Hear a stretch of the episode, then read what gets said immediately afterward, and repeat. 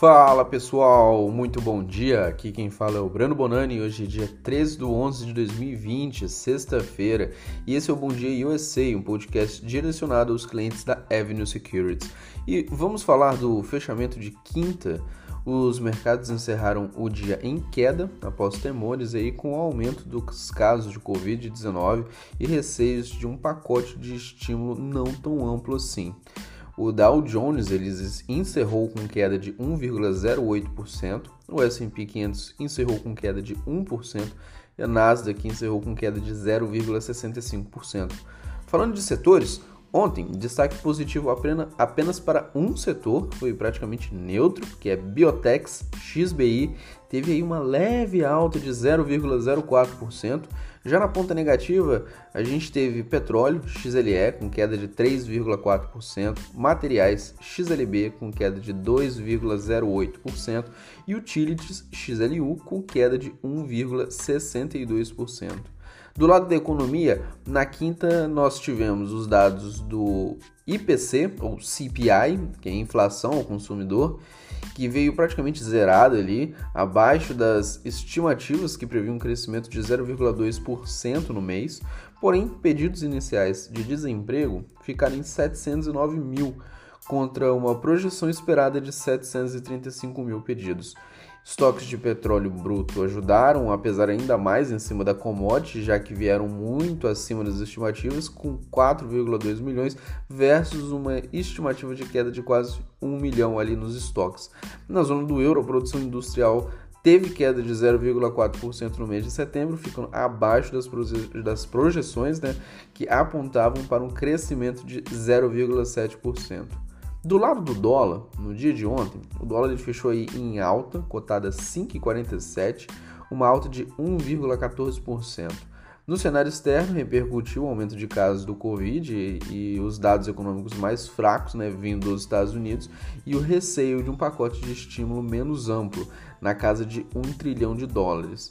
Já no cenário interno, a mesma preocupação em torno das contas públicas e agora a fala do ministro da Economia, Paulo Guedes, em relação a uma possível volta da hiperinflação no Brasil.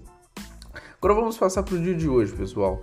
E começando na Ásia, né, o continente asiático, as ações operaram em queda nessa madrugada e temendo os avanços do, de casos do Covid-19. O índice de Xangai encerrou em queda de 0,86%, enquanto no Japão, a Nikkei fechou aí com queda de 0,53%. Europa.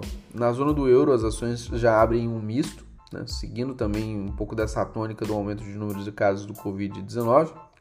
A Eurostox subia 0,52%, hoje 7h20 da manhã, no horário de Brasília, enquanto a DAX, o índice alemão, subia 0,48% e a FTSE 100 da Inglaterra caía leve 0,12%. Sobre os futuros, os principais índices futuros americanos, eles amanheceram também em alta, com o futuro do S&P 500 subindo aí 0,94% e o futuro do Dow Jones também subindo 0,94% hoje 7h20 da manhã. Sobre a agenda, hoje temos PPI, inflação ao produtor, confiança do consumidor de Michigan e estoque de gás natural nos Estados Unidos. Agora vamos para os destaques de ativos, aquilo que realmente importa, aquilo que realmente a gente gosta de saber, quem reportou o resultado, o que, que aconteceu. E a gente vai começar aí com uma empresa que tem resorts e parques temáticos no mundo inteiro, possui os principais estúdios de cinema da atualidade e lançou uma plataforma de streaming recentemente aí, né, para competir com Netflix e outras empresas desse segmento. Se você pensou na Disney, código DIS diz, pensou correto. Ela apresentou seus resultados ontem, referente ao quarto trimestre de 2020, bateu as estimativas do mercado. Suas ações encerraram aí com uma queda de 1,67%, mas já subiam mais de 5% no after. Ela entregou uma receita de 14,7 bilhões, superando as estimativas, porém caindo 23% no trimestre.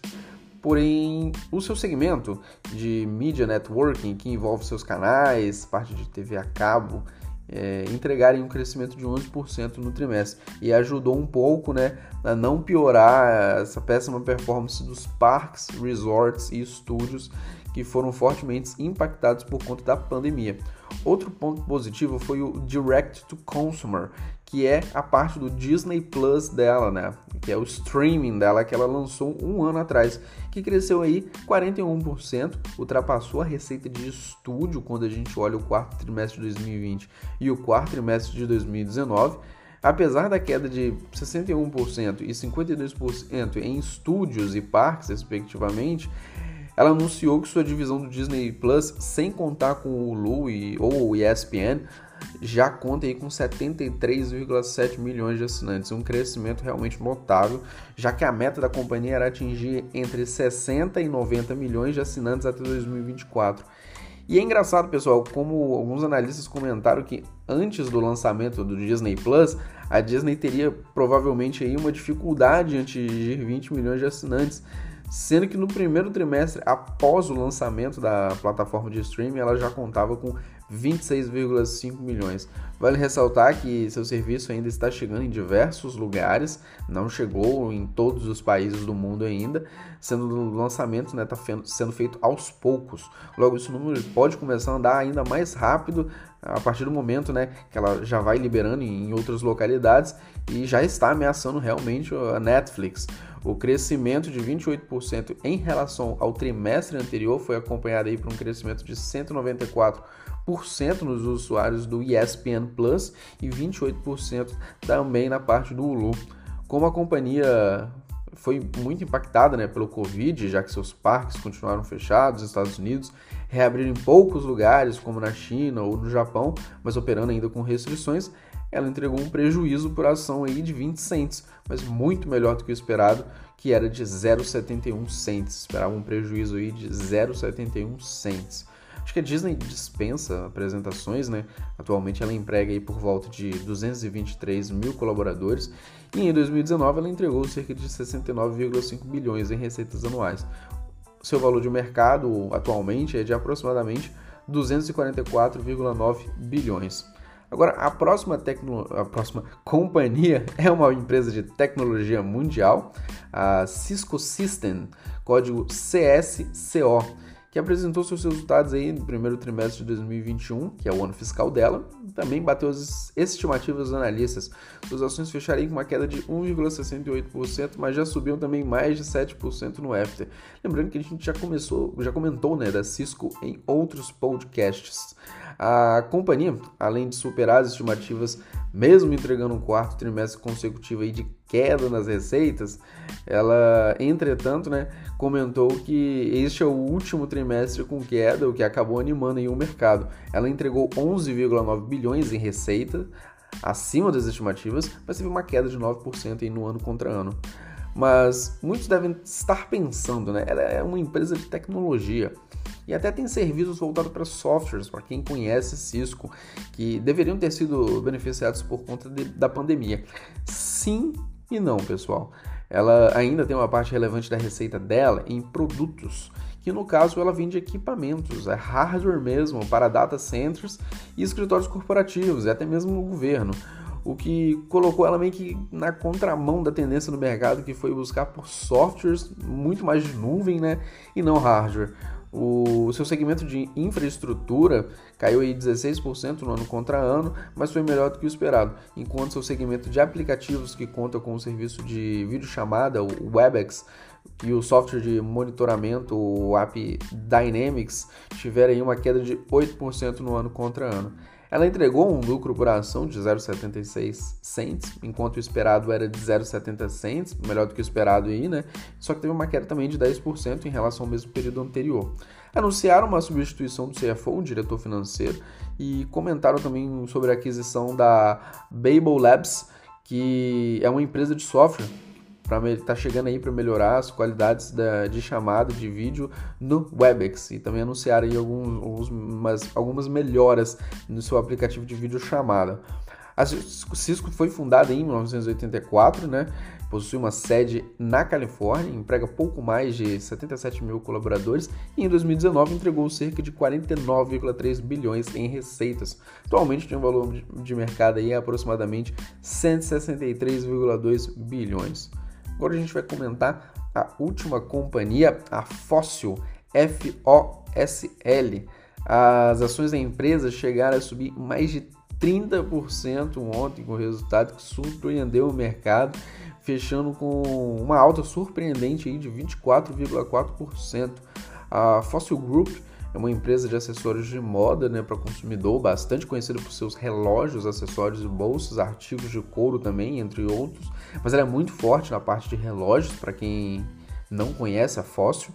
Falando do resultado, reportaram uma queda de 19% na receita no trimestre, né, nesse terceiro trimestre, o qual se mostrou melhor do que o esperado pelo mercado.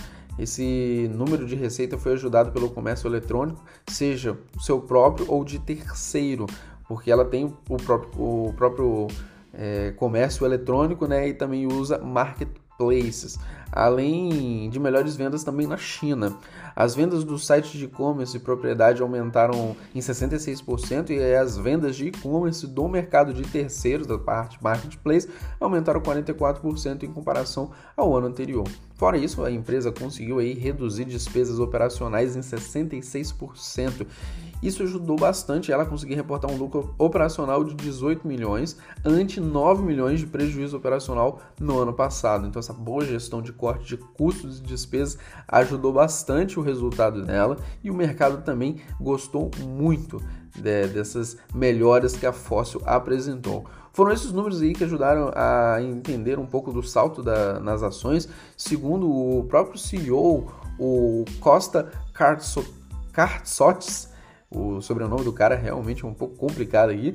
E estamos fazendo um bom progresso, eu abro aspas aqui, né, para dizer literalmente o que ele falou. Estamos fazendo um bom progresso em nossas propriedades estratégicas com iniciativas aceleradas em torno de nossos programas de expansão digital e esforços de redução de custos estruturais apesar de ser, e eu fecho aspas agora, apesar de ser conhecida, a empresa ela tem um valor de mercado bastante baixo, 377 milhões, ela não chega nem a ser uma empresa de valor de mercado bilionária.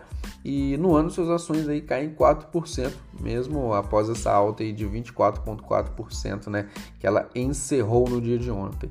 Ela conta aí com um caixa líquido de 85 milhões e em 2019 tiveram uma receita de 2.2 bi e um prejuízo de 52 milhões.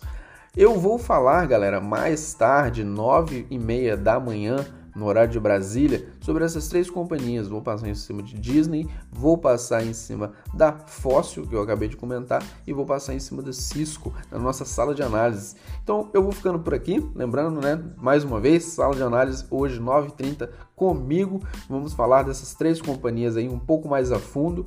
Às 10h15 a gente tem o Bo Williams passando em vários gráficos. Quem quiser me seguir nas redes sociais, o meu Instagram é arroba Breno Bonani, B-O-N-A-N-I, e o meu Twitter é arroba Breno Bonani. Quem quiser seguir o William também no Twitter ou no Instagram é Will Castro Alves. Lembrando que é Will com dois L's. Por fim, desejo a todos um excelente dia, um ótimo final de semana e um forte abraço, pessoal.